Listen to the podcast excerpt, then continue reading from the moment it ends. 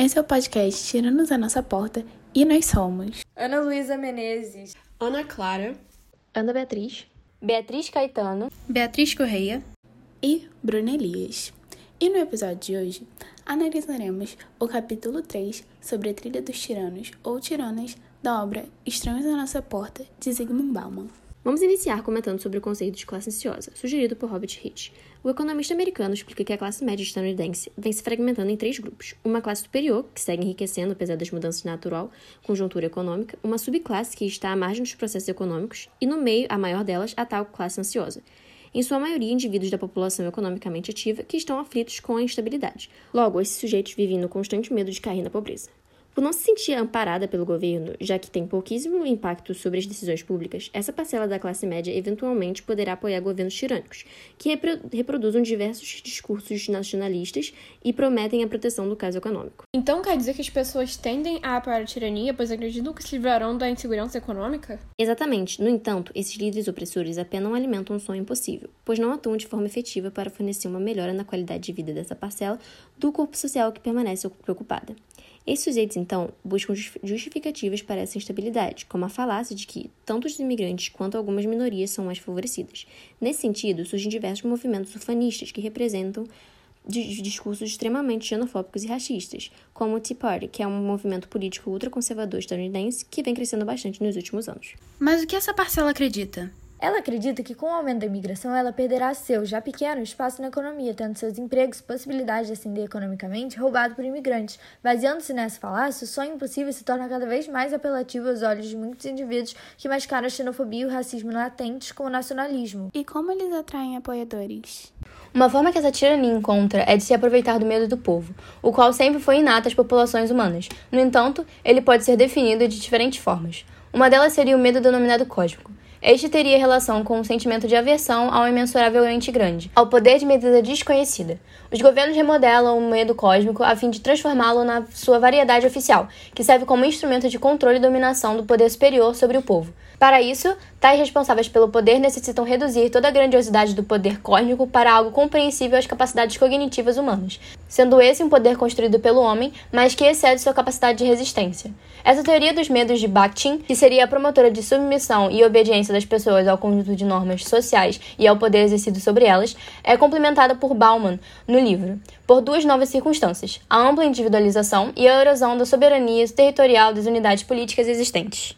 Ah, explica mais sobre isso. Desmemorando essa ampla individualização, percebe-se uma mudança na relação do indivíduo com o meio social, já que esses sujeitos foram encarregados de individualmente resolver problemas criados pela própria sociedade. Isso porque são abandonados dos seus próprios meios. Logo, ao falharem em alcançar esse padrão de desempenho, responsabilizam a si mesmos. Dessa forma, o imperativo de performance, ou seja, a tentativa de atingir a perfeição, promove um aumento nos casos de depressão, uma vez que essas inúmeras tentativas de alcançar o padrão de performance tornam-se exaustivas e passam a frustrar as pessoas. Os tiranos se apoiam nessas sociedades em desintegração que, marcadas pela profunda individualização e cansaço, irão agarrar qualquer oportunidade de melhora, mesmo que em detrimento de outras minorias. E a segunda?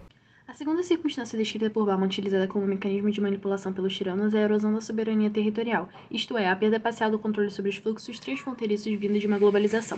Especificamente, um segmento da sociedade vem se revoltando com a entrada de imigrantes, pois isso ameaça seu objetivo nacionalista de construir uma nação homogênea etnicamente.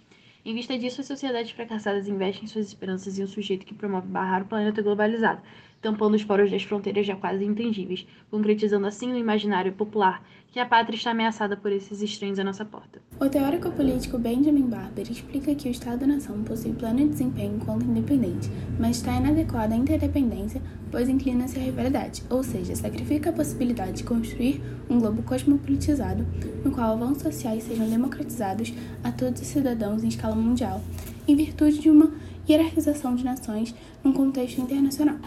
O sociólogo Ulrich Beck, nesse contexto, esclarece que já vivemos em um planeta cosmopolitizado, isso é, um globo onde as relações ultrapassam barreiras geopolíticas que agora se tornam porosas e difusas. E por conta disso, a concretização de uma consciência cosmopolita que reconheça os efeitos da globalização por parte da sociedade e dos entes políticos é fundamental para nos harmonizar com esse fenômeno da cosmopolitização, nos permitindo prosperar enquanto sociedade. Temos um exemplo atual sobre isso. O ex-presidente dos Estados Unidos, Donald Trump, conhecido por seus discursos ufanistas, em uma convenção da ONU em 2019 declamou prepotentemente: Não estamos aqui para pagar nacionalidades e soberanias em nome de um interesse global abstrato. Esta não é a organização do interesse global, é a organização das Nações Unidas, e assim deve permanecer sua visão, compartilhada por seus apoiadores em busca do sonho possível, as fronteiras devem ser fortemente fiscalizadas e militarizadas. Com o maior exemplo, sua proposta para a construção de um muro que separasse a fronteira mexicana com a estadunidense.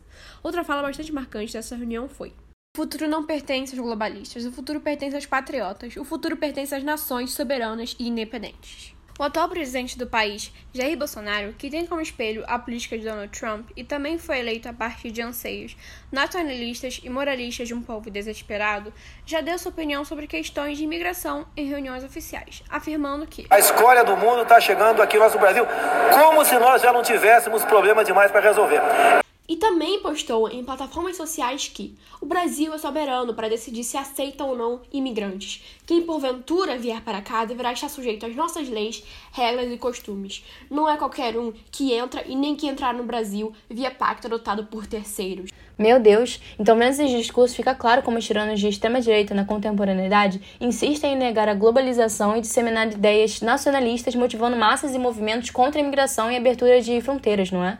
Isso mesmo, eles mostram como um exemplo perfeito de pessoas que foram eleitas por manipulações ideológicas e discursos de proteções contra supostas ameaças, determinando imigrantes e refugiados como alvo de ataques xenofóbicos e racistas muito intensos tendo diariamente milhares de pessoas afetadas por esses movimentos, já que seus direitos e garantias sociais são constantemente comprometidos. Os governantes autoritários aproveitam brechas e o apoio de uma população amedrontada para infiltrar suas campanhas políticas, e assim vão se estabelecendo e abusando do poder que têm, usando para fazer suas vontades, assim oprimindo diversos grupos sociais minoritários. Levando em consideração visões democráticas e humanitárias, é inadmissível a forma que os migrantes são tratados, especialmente quando se trata de refugiados, que são obrigados a deixar seus países pelas questões nas naturezas mais complexas possíveis, como problemas climáticos, guerras ou perseguições religiosas, não tendo escolha a não ser fugir urgentemente. A partir disso, percebe-se que os refugiados são submetidos a todas essas inconveniências em seu momento de mais fragilidade. Enquanto deveriam ser acolhidos, são desumanizados e humilhados. Por isso, e outras circunstâncias, o Papa Francisco criou o Pacto Educativo Global, que é um chamado lançado em 2020 com o objetivo de transformar a sociedade pela priorização de uma educação humanista e solidária. É sempre muito importante esse tipo de iniciativa. Me lembro Laudato Si, uma encíclica também criada pelo Papa Francisco, que critica o consumismo e faz um apelo à mudança para combater a degradação ambiental e alterações climáticas. Uma das ideias centrais do documento é relacionada ao nosso dever em guardar a criação de Deus, ou seja, cuidar do nosso planeta. Ele comenta diversas vezes sobre as causas e os riscos dessa degradação. O documento gira em torno do princípio sobre o cuidado da casa comum. Afinal, as morais cristãs incluem cuidar da criação divina, o planeta. Muitas imigrações são resultado dessas mudanças ambientais, principalmente climáticas. Por isso, a encíclica também aborda os problemas sociais das camadas excluídas da sociedade. Ela diz que os problemas dessas classes se colocam como um apêndice, como uma questão que se acrescenta quase por obrigação ou perifericamente.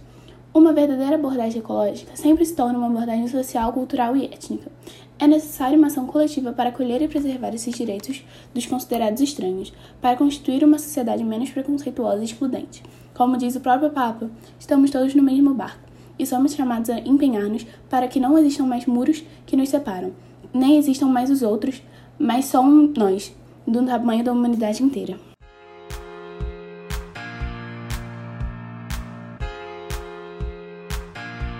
E assim encerramos mais um episódio do nosso podcast. Se você gostou, compartilhe e nos siga no Instagram, arroba Tiranos a Nossa Porta, para mais informações.